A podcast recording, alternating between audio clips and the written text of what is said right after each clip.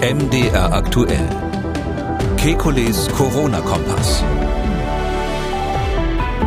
Welche Rolle spielen Blutgruppe und Rhesusfaktor bei einer Corona-Infektion? Ist der Impfstoff von Novavax für Kleinkinder geeignet? Nach Booster- und Grippeimpfung mit der Impfung gegen Gürtelrose besser warten? Sollte sich ein Elfjähriger nach einer PIMS-Erkrankung impfen lassen? Und was ist von einem Kaugummi gegen Covid-19 zu halten? Damit hallo und herzlich willkommen zu einem Kekules Corona Fragen Spezial. Die Fragen kommen wie immer von Ihnen und die Antworten vom Virologen und Epidemiologen Professor Alexander Kikuli. Ich grüße Herr Kikuli. Hallo, Herr Schumann. Herr Lohmann hat angerufen, hat eine Frage zu Blutgruppen und Corona. Zu Beginn der Pandemie war in den Medien zu lesen, dass Menschen mit Blutgruppe 0 einen besseren Schutz vor einer Infektion mit Corona haben als Menschen mit Blutgruppe A, B oder AB. Darüber hinaus scheint es so zu sein, dass Menschen mit Blutgruppe 0 im Fall einer Infektion in den meisten Fällen nicht so schwer erkranken wie Menschen mit, mit anderen Blutgruppen. Spielt bei Blutgruppe 0 für die Infektiosität und die Schwere des, einer möglichen Erkrankungen auch der Rhesusfaktor, also 0 Rhesusfaktor positiv oder 0 Rhesusfaktor negativ, eine Rolle. Vielleicht erstmal grundsätzlich, stimmt das mit der Blutgruppe 0? Ähm, ja, also das ist ähm, am Anfang so ein Gerücht gewesen, das hat man tatsächlich schon bei den ersten Fällen in China beobachtet, ähm, dass ähm, diejenigen, die, die Blutgruppe Null haben, ähm, tendenziell weniger wahrscheinlich infiziert werden. Also es geht hier nicht so sehr um die Schwere der Verläufe, sondern um die Frage, äh, wie wahrscheinlich ist es, sich anzustecken. Äh, und in China ist es relativ einfach, weil in Asien viele die Blutgruppe B haben, die bei uns gar nicht so häufig ist.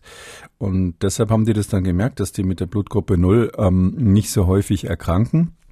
Und das ist inzwischen in vielen Studien und auch Meta-Analysen, die dann wieder andere Studien analysiert haben, gezeigt worden. Ähm, die molekularbiologischen Mechanismen, was da dahinter steckt, sind super spannend. Da will ich jetzt nicht so im Detail drauf eingehen. Vielleicht reden wir andermal drüber. Ähm, aber so kurz gesagt, ähm, die Frage war ja, hier spielt der Rhesusfaktor eine Rolle.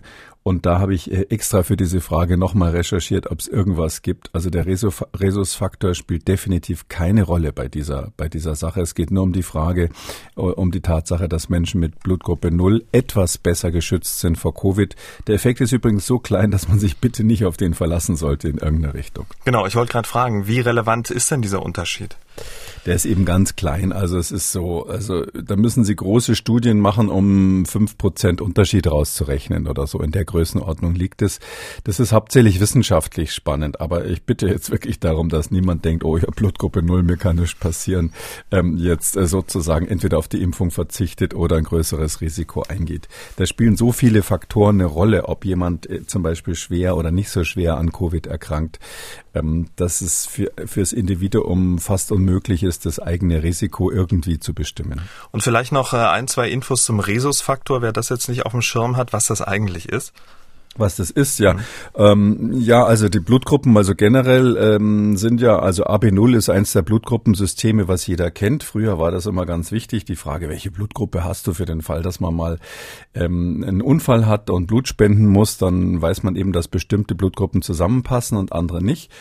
Äh, gibt übrigens noch ganz viele weitere Blutgruppen. Und ähm, medizinisch gesehen ist das so, dass die Blutgruppen AB0-Merkmale, das sind ähm, eben auf den roten Blutkörperchen so Zuckermoleküle, die da auf der Oberfläche sitzen und die ähm, starke Immunisierung machen, also sehr starke Antikörper machen. Und wenn man dann die falschen gibt, dann hat eben der Blut Blutempfänger, Transfusionsempfänger Antikörper gegen die roten Blutkörperchen und macht die alle kaputt und das wird dann ganz fürchterlich. Darum wird das immer bestimmt, zum Beispiel vor Operationen, auch andere, auch andere Blutgruppenmerkmale. Und, und etwas später hat man festgestellt, das ist eben, meine ich, äh, eben bei Rhesusaffen zum ersten Mal festgestellt worden, darum heißt es so, ähm, dass es noch einen anderen Faktor gibt. Ähm, das ist eben dieser Rhesusfaktor, das ist auch ein Blutgruppenmerkmal, was etwas schwächer ist, also wo die Antikörper, die dagegen wirken, nicht ganz so aggressiv sind, wenn man, wenn man die dann hat. Ähm, und äh, das liegt daran, dass der Rhesusfaktor ein Protein ist, für die, die noch ein bisschen Biologie in der Schule hatten, also kein Zuckermolekül, sondern ein Protein, ein Eiweißmolekül. Und dagegen ist die Immunreaktion nicht ganz so drastisch, aber trotzdem ist es nicht, nicht gut, äh, den falschen Rhesusfaktor infundiert zu bekommen. Und drum äh, sagt man eben AB0, Rhesus positiv, negativ und noch eine ganze Reihe weiterer Antigene, die, also Blutgruppenantigene, die also häufig nach ihren Erfindern benannt wurden. Da heißt dann eins Duffy zum Beispiel und so ähnlich. Ja.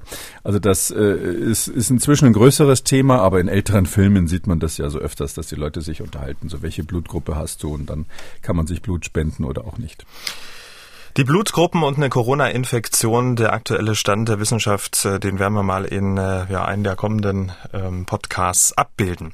Herr Valentin hat angerufen, er hat ein ganz anderes und sehr spezielles Problem. Ich spiele in einer Band und einer von uns Vieren ist ungeimpft.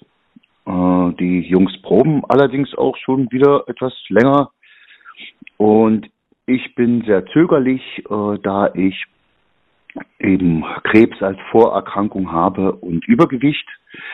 Äh, ich bin dreimal geimpft. Die Boosterung war im Dezember. Ich bin jetzt ein bisschen im Zwiespalt. Ich möchte ja auch eigentlich beim nächsten Auftritt mit dabei sein und äh, da müsste man natürlich auch vorher üben, aber äh, was würden Sie machen? Würden Sie das Risiko eingehen? Also der betroffene Ungeimpfte sinkt nicht, kann ich noch sagen. Wichtige Info. Ja, das ist wichtig, vor allem ob man vor oder hinter dem Sänger dann steht. Also, ähm, ja, Mensch, das ist, es ist schwierig zu sagen. Also erstens, ähm, wenn jemand Krebs hatte, dann kommt es ein bisschen drauf an, was das ist. Es gibt ja so, ähm, so äh, solide Tumoren, wie der Arzt dann sagt, also so klassischer Krebs, wo also ein Tumor irgendwo ist, der vielleicht rausoperiert wurde. Ähm, und wenn man dann nicht mehr gegen behandelt wird, also wenn es keine Chemotherapie gibt und keine Hormontherapie oder ähnliches, dann ist nach einiger Zeit, wenn der Krebs länger her ist, eigentlich das Risiko bei Covid genauso wie bei der Durchschnittsbevölkerung gibt andere Krebsarten, zum Beispiel Blutkrebs. Ähm, Colin Powell, der frühere US-Außenminister, hatte das ja, eine bestimmte Art von Blutkrebs. Da ist es durchaus so, dass das Risiko dann alleine durch den Krebs auch langfristig höher ist, weil das mit der Immunantwort zu tun hat. Also bei Blutkrebs ist die Immunabwehr auch geschwächt. Also daher kommt es ein bisschen auf den Krebs an, da würde ich mal den Arzt fragen. Übergewicht, ganz klar, das ist, äh, muss man wirklich sagen, der einfachste und klarste Risikofaktor ähm, bei einer Covid-Erkrankung wirklich dann Probleme zu bekommen. Deshalb würde ich natürlich dem Hörer hier raten, vorsichtig zu sein. Ähm, das eine Bandmitglied, da könnte man ja noch sagen, okay, ähm, alle lassen sich mal mit Rücksicht, äh, mit gegenseitiger Rücksicht vor den Proben immer testen. Das wäre ja so ein Schnelltest vor den Proben, wäre ja eigentlich in Ordnung aus meiner Sicht.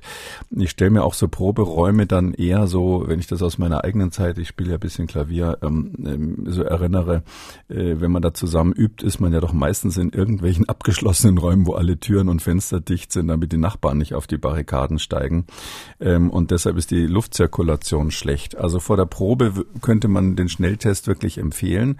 Ähm, das Problem ist nur, wenn er, der will ja bei dem nächsten Auftritt dabei sein. Und da ist natürlich jetzt wirklich die Frage, da sind ja dann auch, ist ja auch Publikum dabei und die sind natürlich nicht alle getestet und da weiß man auch nicht, wo das dann ist. Äh, wahrscheinlich jetzt nicht gerade in einem, im Olympiastadion irgendwo, sondern eher in einer kleineren Location und ähm, da ist das Infektionsrisiko natürlich hoch. Gerade für die Leute, die auf der Bühne stehen.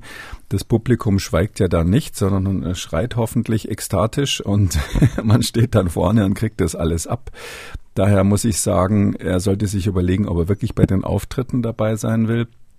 Das wäre, falls das Risiko hoch ist, wahrscheinlich die gefährlichste Situation und die Probensituation müsste man entschärfen, indem man vorher Schnelltests macht. Hm. Also Tests bei den Proben und der Rest ist Lebensrisiko. Das muss man dann einfach mal entscheiden. Und wir müssen uns ja langsam alle mal mit dem Gedanken anfreunden, dass äh, wenn die Kurve runtergeht, äh, die Maßnahmen aufgehoben werden mit unser individuellen Sicherheitsprofil, ähm, wie wir mit der Gesamtsituation umgehen. Und da ist das ja sozusagen schon mal der erste Schritt, damit umzugehen.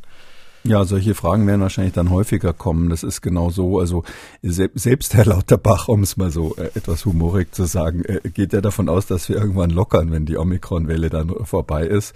Mm, und das heißt ja ganz konkret, dass das für diejenigen, die genau wie Sie sagen, ein individuelles hohes Risiko haben, wird es natürlich unangenehmer. Das ist ganz klar. Wenn Sie jetzt wirklich, nehmen wir mal an, Sie haben tatsächlich so eine Leukämie, so einen Blutkrebs, ja, und sind vielleicht sogar unter Chemotherapie gerade. Ähm, die laufen ja normalerweise auch draußen draußen rum und äh, können sich gelegentlich mal was einkaufen und so. Und die, das sind jetzt Menschen, die ähm, auch, auch auf absehbare Zeit aufpassen müssen, dass sie eben kein Covid kriegen.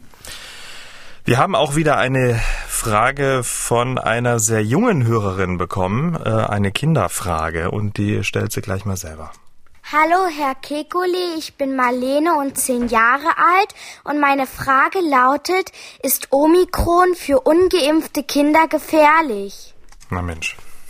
eine kleine Frage, groß, die schwierig zu beantworten ist. Hallo Marlene.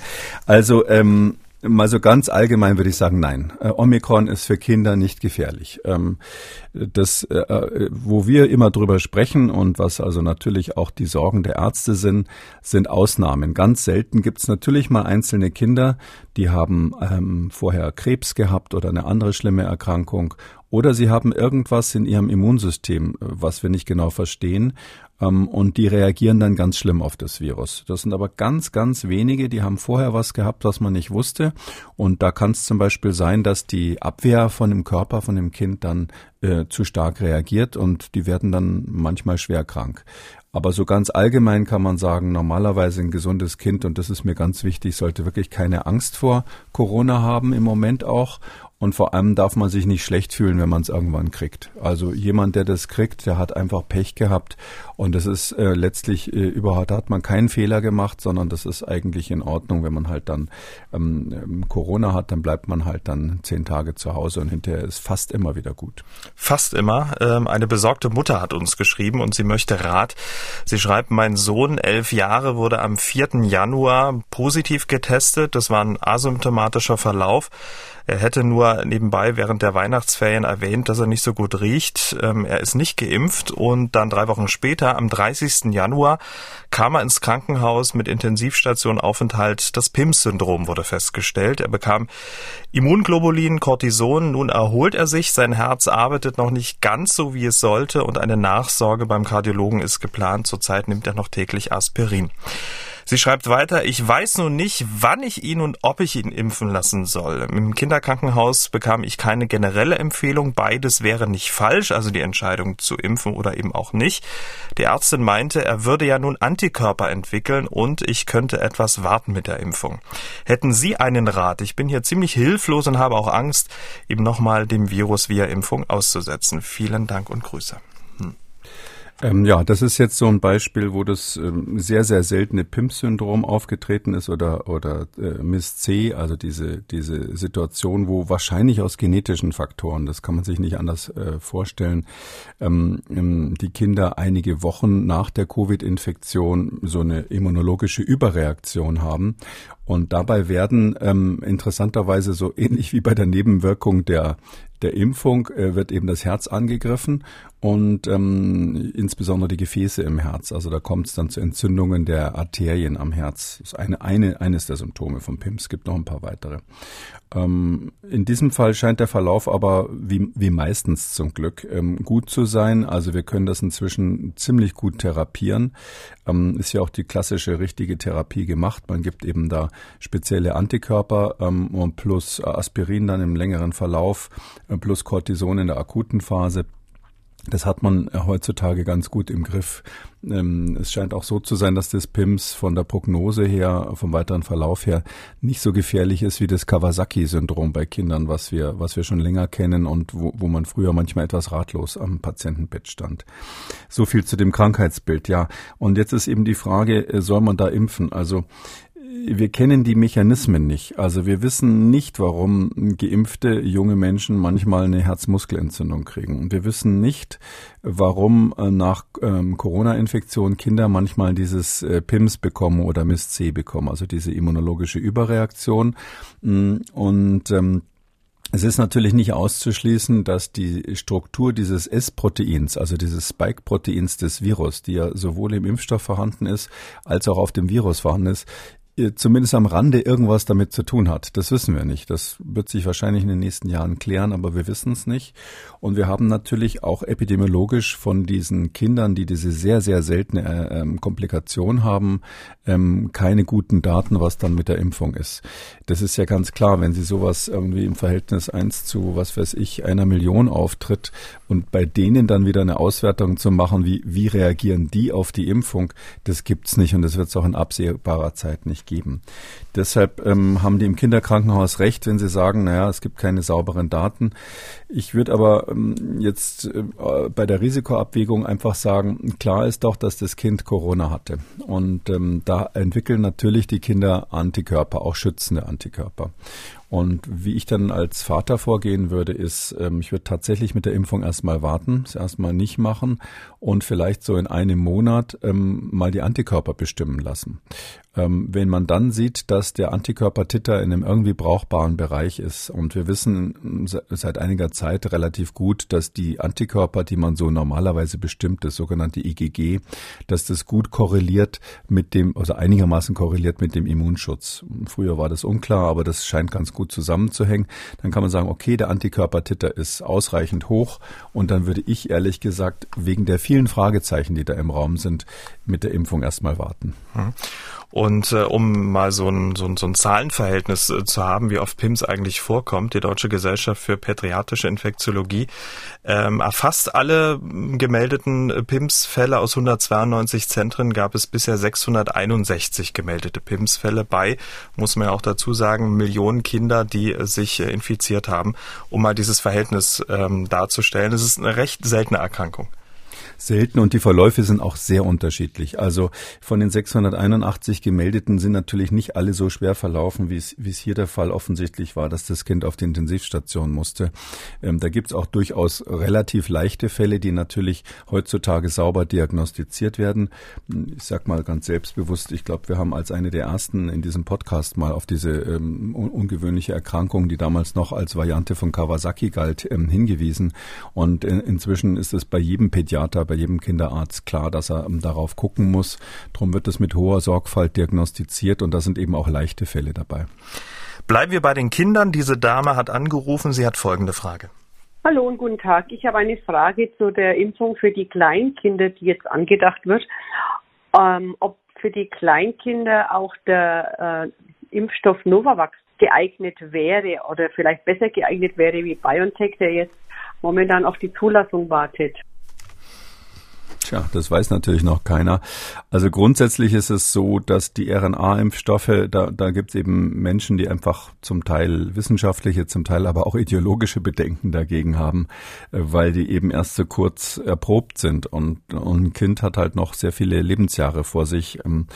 Ähm, Deshalb ähm, gibt es so diese grundsätzliche, sage ich mal, diese grundsätzlichen Vorbehalte, die übrigens bei Menschen, die jetzt äh, wissenschaftlich äh, interessierter sind, meistens nicht so groß sind. Also wer sich besser damit auskennt, sagt meistens, nee, das ähm, nehme ich in Kauf, das Risiko. Und Leute, die eher so bei so modernem Zeug äh, zögerlich sind, ähm, die sagen dann, ach nee, sowas will ich den Kindern lieber nicht geben. Also es ist eine sehr individuelle Entscheidung, aber man kann ganz nüchtern sagen, äh, Novavax wird erstmal natürlich nur für Erwachsene sein. Ähm, das ist ganz klar, das wird immer so gemacht und dann wird es auch erstmal ähm, eine vorläufige Zulassung sein, ähm, so eine Art Notfallzulassung und dann wird es so sein, dass man die dann erweitert, je nachdem, wie die Erfahrungen in, äh, dann mit dem verkauften Produkten sind. Also Postmarketing sagt man dann dazu.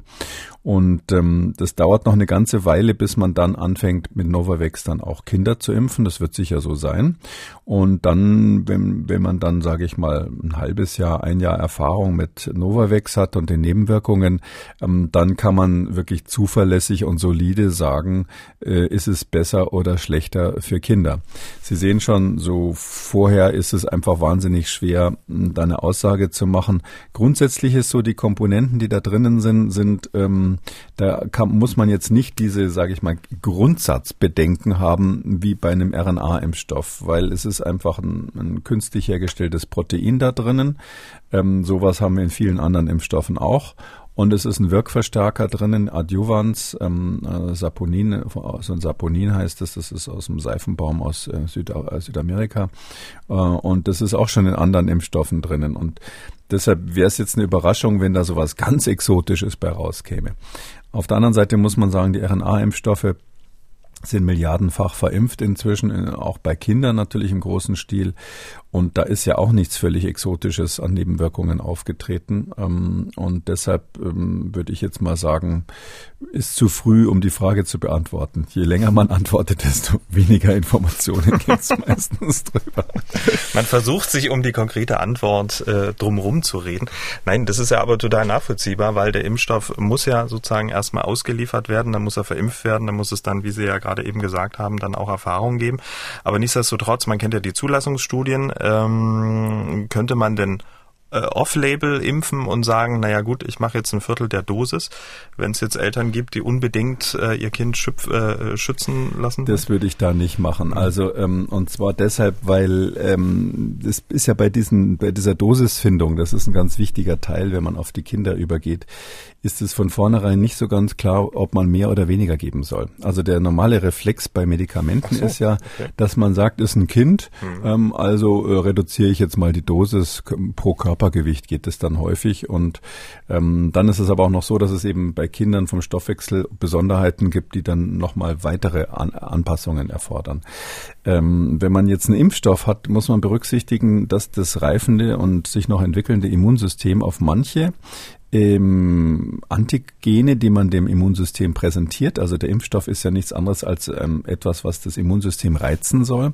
Manchmal reagiert es nicht so gut wie ein Erwachsener. Und dann muss man eben überlegen, zu welchem Zeitpunkt impft man geschickterweise. Braucht man zum Beispiel eine dritte Dosis? Manchmal braucht man bei Kindern eine Dosis mehr. Und auch die Frage, ist eine Dosisreduktion tatsächlich das Richtige? Manchmal kann man das machen. Bei den RNA-Impfstoffen hat man es zu Recht gemacht, meines Erachtens viel zu spät, dass man das mal diskutiert diskutiert hat, weil das vorher schon so aussah, als müsste man, könnte man reduzieren, weil ja dann die Nebenwirkungen auch weniger werden. Äh, und aber hier bei Novavax ist das wieder komplett offen. Also es kann sein, dass man dann feststellt, wenn wir mit der Dosis runtergehen äh, geht, dann entwickeln die Kinder nicht genug Immunität und man muss die gleiche wie bei Erwachsenen geben. Herr Arnold aus Meiningen hat angerufen, er hat eine Frage zum Impfziel und da spielen die Kinder auch wieder eine Rolle. Es wird ja immer von einem Impfziel gesprochen. Äh, ich habe da irgendwie die 80 Prozent äh, im Kopf. Äh, ist ja sicherlich auch richtig. Ähm, mich würde in dem Zusammenhang interessieren, wird, werden da eigentlich die Kinder, die ja eigentlich durch die Eltern und eine gewisse Herdenimmunität geschützt werden sollen, mitgerechnet? Tja, gehören Kinder zur Gesamtbevölkerung? Fragezeichen. Ja, eben leider ja. Also ich bin auch ein bisschen allergisch drauf, wenn ich immer so höre, so und so viel Prozent der Bevölkerung sind geimpft, so und so viel Prozent der Bevölkerung sind geboostert und dann wird das irgendwie gleichgesetzt mit so einer Art Immunstatus. Und äh, wenn, wenn ich die Frage beantworte, sage ich immer, so und so viel Prozent der Erwachsenen sind geimpft oder geboostert. Weil das eben schon die Frage ist, äh, soll man die Kinder da mitzählen? Und ja, die werden üblicherweise mitgezählt bei den öffentlichen Mitteilungen. Mm, da hat ja ähm, jetzt kürzlich der Bundesgesundheitsminister die Devise ausgegeben, dass 90 Prozent nicht ausreichen. Also das heißt also die 80 Prozent, von denen unser Hörer gesprochen hat, die sind schon wieder überholt. Ähm, ich bin tatsächlich der Meinung, man sollte, wenn man so die Immunität der Bevölkerung so ein bisschen im Auge haben will, hauptsächlich auf die geimpften Erwachsenen abstellen, weil wir erstens wissen, ähm, dass ähm, ähm, die, die Erwachsenen halt schwerer erkranken, also die Wahrscheinlichkeit für eine schwere Erkrankung und, und, und Probleme mit Überlastung von Intensivstationen und so weiter, das hängt ja von den Erwachsenen ab, ganz klar. Könnte man sogar nach Altersgruppen nochmal unterteilen.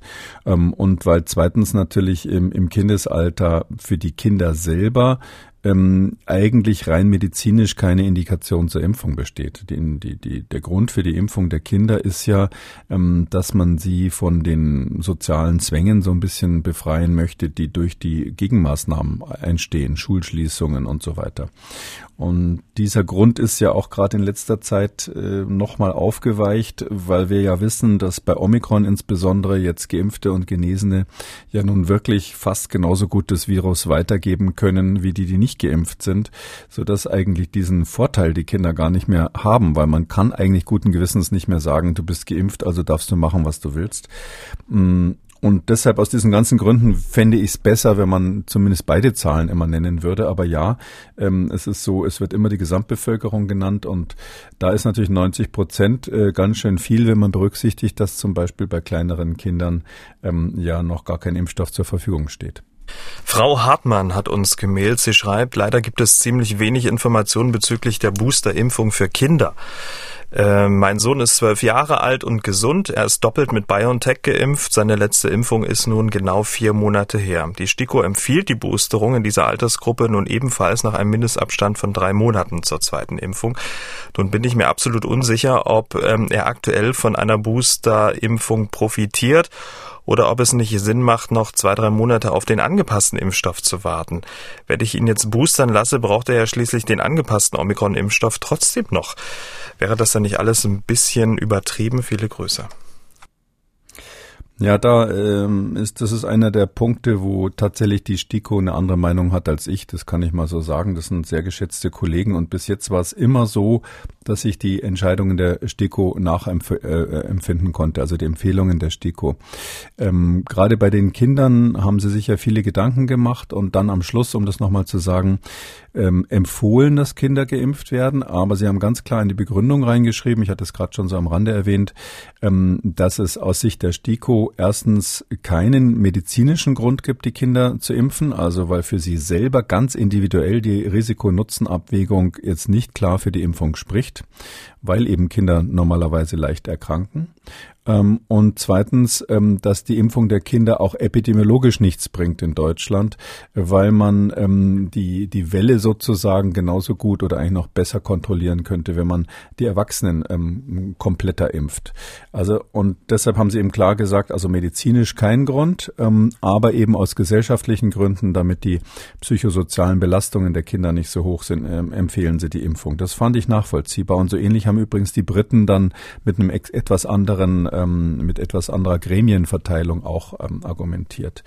Ähm, jetzt ist es so, dass diese Boosterung, das kam ja jetzt erst kürzlich, dass die STIKO gesagt hat, und dann sind wir auch noch dafür, dass alle ab zwölf geboostert werden. Und zwar nach drei Monaten, ab drei Monaten schon. Da haben ja auch äh, Kommentatoren gesagt, Mensch, plötzlich ist die STIKO so schnell, ja, sonst war man ja doch eher ähm, gründlich oder langsam.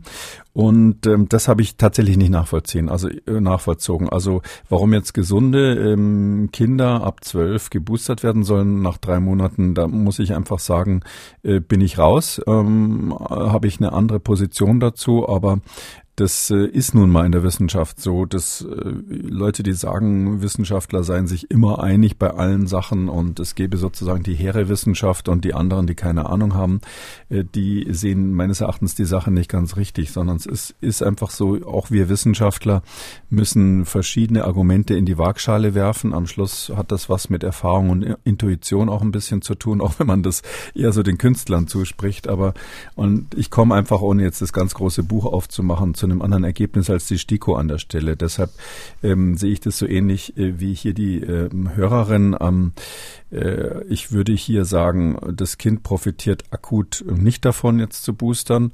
Ähm, die Omikron-Welle wird jetzt irgendwann vorbei sein, dann wird man mal sehen, wie es weitergeht. Die Frage ist, ob Omikron im Herbst überhaupt wiederkommt oder vielleicht eine ganz andere Variante. Irgendwas wird schon kommen, aber das wissen wir nicht. Und es ist völlig richtig, dass man dann, ich sag mal so vom Zeitraum vielleicht August, äh, bevor die Schule wieder losgeht, ähm, dann müsste man sagen, welche Variante kommt. Äh, ist die gefährlich für Kinder? Gibt es da irgendwelche Daten drüber? Äh, Gibt es einen Impfstoff, der dagegen überhaupt schützt? Das ist ja noch die große Frage, ob die Hersteller dann schnell genug sind und das Richtige rausbringen.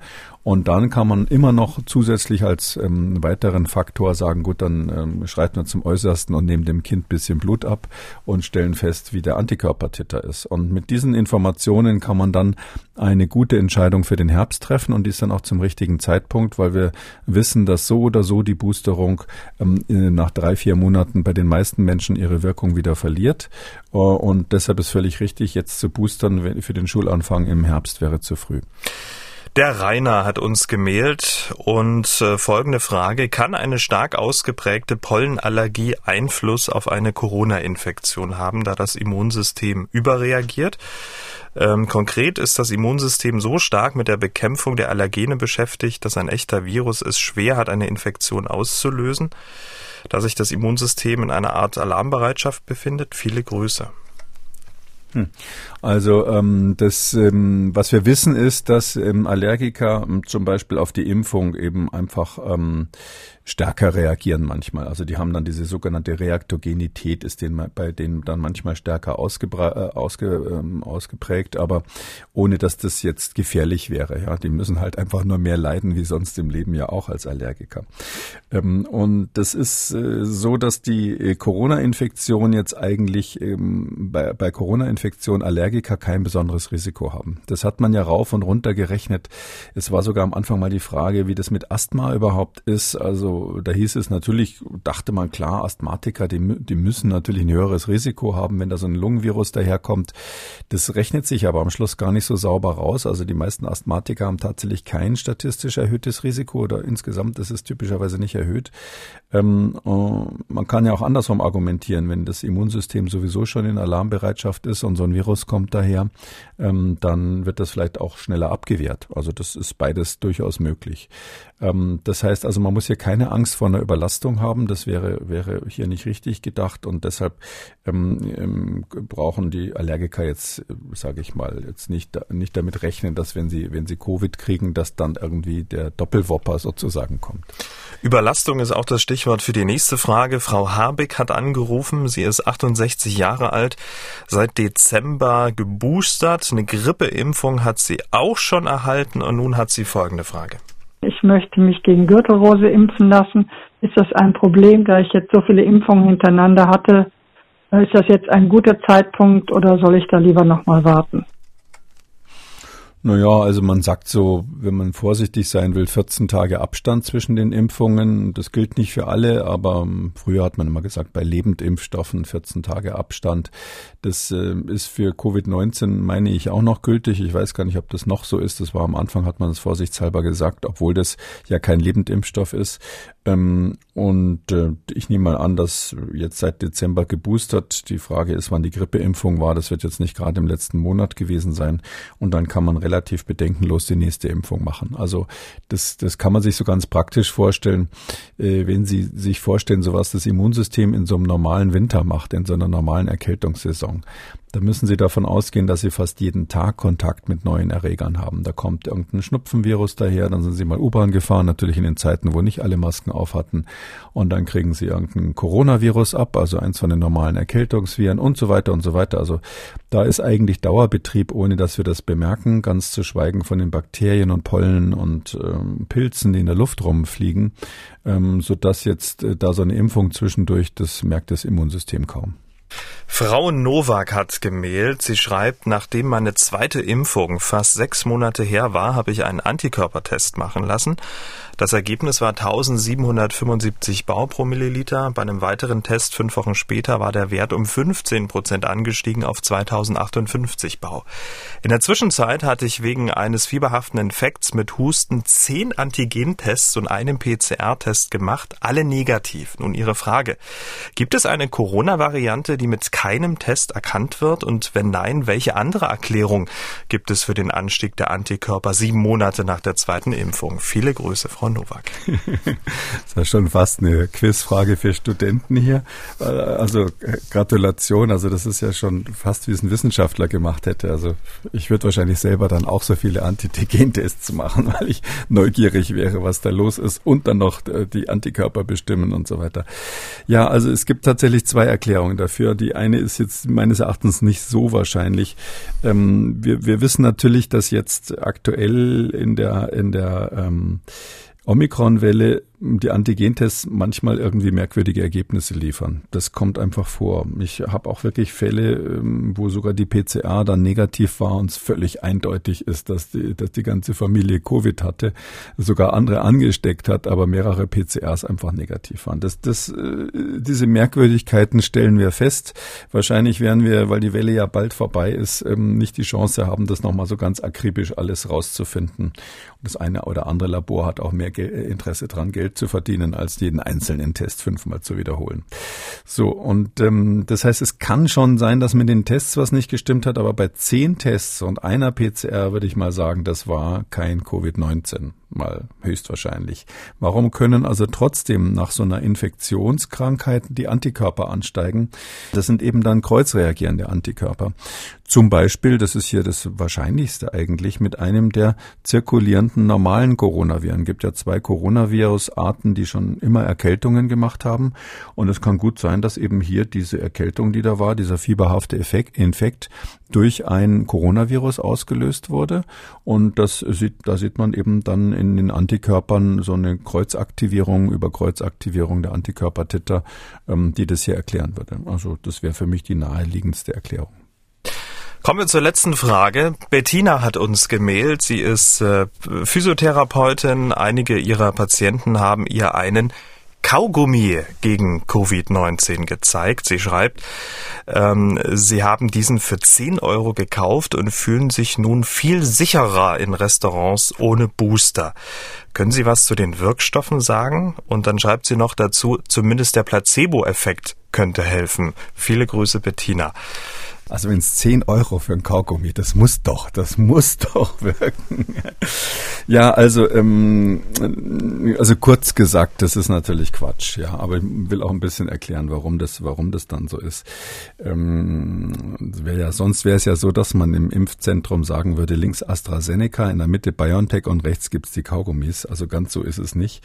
Ähm, da sind, ich habe mal nachgeguckt, da sind so ätherische Öle drin, also so Sachen, die irgendwie sonst auch eigentlich auch in Kaugummis drin sind, hier wahrscheinlich mehr so ähm, biologisch ähm, aktive Sachen, die, sag ich mal, so ein bisschen desinfizierend wirken können, je nach Konzentration.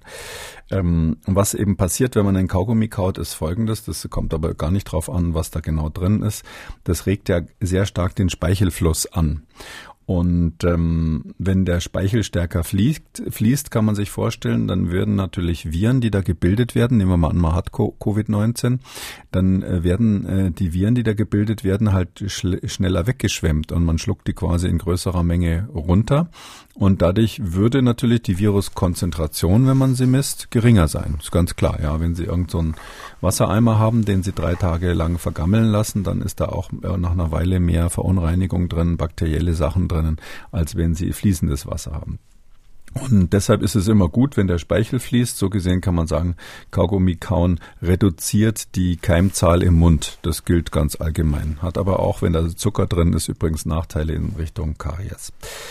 Ähm, und deshalb, ähm, und daraus haben aber die Hersteller dieses Kaugummis, ich habe mir da die Werbebroschüre durchgelesen, die haben jetzt daraus geschlossen, ähm, dass das irgendwie gegen Corona wirkt, weil die tatsächlich dann angeblich so Tests gemacht haben, also mal geguckt haben, wie ist denn das, wenn jemand unseren Kaugummi kaut, ähm, hat der dann weniger Viren im Speichel oder auch in der ausgeatmeten Luft, die ja unmittelbar mit dem Speichel dann zusammenhängt. Und klar, klar reduziert es die, die Viruskonzentration. Die erste Frage, die man stellen muss, ist, wäre das bei irgendeinem anderen Kaugummi auch so? Haben sie natürlich nicht getestet, aber da würde ich wetten, das geht mit jedem Kaugummi, da brauchen sie nichts Besonderes. Und zweitens, wenn es dann so ist, was bringt denn das? Also Jetzt, also jetzt stelle ich mir vor, ich hätte irgendwie eine Milliarde Viruspartikel pro Milliliter im Speichel. Das wäre so eine normale Konzentration, wenn man ausscheidet. Und der Kaugummi reduziert das um zehn Prozent. Ja, da habe ich ja überhaupt keinen Unterschied. Kann ich natürlich genauso äh, jeden anstecken jederzeit. Ich weiß auch nie, wie viel das reduziert ist zu welcher Sekunde, sodass also das ein völlig marginaler Effekt ist, selbst wenn es ein Kaugummi ist, wo der richtig gut den Speichelfluss anregt. Und dann andersrum kann ich mich da mit schützen vor der Infektion? Nein, überhaupt nicht. Also null, weil die Aufnahme des Virus geschieht ja beim Einatmen durch die Nase zum großen Teil. Also da, das ist der Nase wurscht, was da im Mund irgendwie gerade verkaut wird. Und deshalb ähm, können Sie sich definitiv überhaupt nicht schützen. Da würden auch so kleine Mengen reichen, dass das bisschen Kauen keine Rolle spielt. Und letztlich, äh, wenn Sie andere jetzt schützen wollen, ist natürlich in dem Moment blöd, wo Sie niesen oder husten, weil dann kommt ja die Flüssigkeit aus der Nase beziehungsweise aus den Atemwegen weiter unten, aus der Lunge. Ähm, und da ist ja der Kaugummi auch nicht gerade, außer Sie stopfen sich den in die Nase rein. Also jedenfalls, Sie merken schon, also äh, keine Chance, irgendwie weder sich selbst zu schützen noch andere zu schützen. Und wenn man dann ganz genau nachguckt, weil da wird dann so Werbung gemacht, ja, wir sind ja medizinisches Produkt und das ist alles getestet und genehmigt. Und dann steht aber an einer Stelle dieser entscheidende Satz drinnen, den vielleicht der Laie überliest. Äh, äh, dieses, dieser Kaugummi ist physikalisch antiseptisch, also nicht chemisch antiseptisch. Und was heißt das? Ähm, die ätherischen Öle, die da drinnen sind, ähm, haben überhaupt keinen Nachweis, dass sie irgendwas gegen Viren machen sondern es geht nur um den physikalischen Effekt, also das Schrubben sozusagen. Das ist genauso, als wenn Sie eine Bürste als Antivirusmittel verkaufen, weil Sie damit natürlich auch einen Tisch äh, sauber machen können und dann hinterher sind weniger Viren drauf, klar. Und dieser physikalische Effekt, der da angesprochen ist, das ist eben genau der Speichelfluss. Und die Hersteller schreiben ja auch dazu, dass man, bevor man diesen Kaugummi kaut, ähm, noch mit den Mund mit Wasser ausspülen soll. Also was diesen Effekt ja noch unterstützen würde. Ja, das ist äh, so ähnlich, ganz ehrlich gesagt.